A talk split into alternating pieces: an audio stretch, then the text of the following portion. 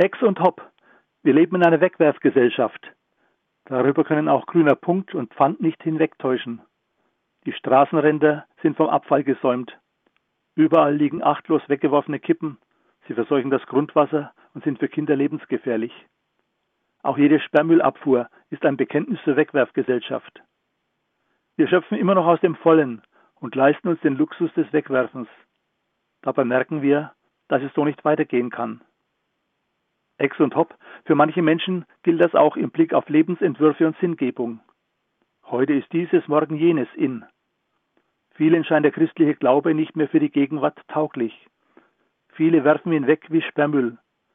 Dabei braucht jeder Mensch das Wissen, geliebt und wertvoll zu sein.